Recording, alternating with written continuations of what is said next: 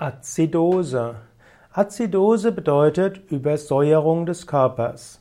Azid hat etwas mit Sauer und Säure zu tun und Azidose heißt, dass zu viel Säure da ist. Es gibt, die, es gibt im Körper den Normalwert des pHs von um die 7,4 und wenn dieser pH-Wert gestört ist, kann es entweder Azidose sein oder Alkalose. Der Körper hat sehr gute Prozesse, um den Säuregehalt, Säurebasengleichgewicht herzustellen, aber es kann aus irgendwelchen Gründen sein, dass Nierenerkrankungen vorliegen und dass so zu viele saure Stoffwechselprodukte in der Blutbahn sich befinden.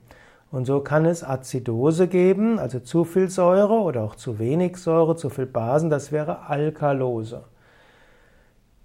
Pranayama als Training des Säurebasengleichgewichts.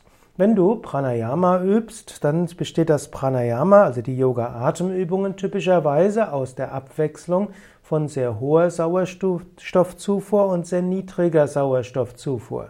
Zum Beispiel Kapalabhati ist, besteht im ersten Teil aus der Schnellatmung, so steigt der Sauerstoffgehalt in den Lungen, so steigt auch der, der Sauerstoffgehalt im Blut, was zunächst einmal den Basegehalt im Blut leicht erhöht. Mehr Sauerstoff heißt mehr Base. Natürlich wird der Körper sofort Gegenregulation einleiten, denn der Körper braucht einen sehr stabilen Säure-Base-Level. Dann anschließend wird man die Luft anhalten und während dem Anhalten sinkt der Sauerstoffgehalt in den Lungen. Es steigt der Kohlenstoffgehalt in den Lungen, also können die, kann das Kohlendioxid aus dem Blut nicht herausgenommen werden, also steigt der Kohlensäuregehalt im Blut und das führt zunächst einmal zu einer Erhöhung der Säure im Blut. Da steuert natürlich der Körper sofort dagegen, um einen zum natürlichen Säure-Base-Gleichgewicht zu kommen. Und so ist Pranayama ein wunderbares Training des Körpers, einen beständigen Säure-Basen-Level zu bekommen.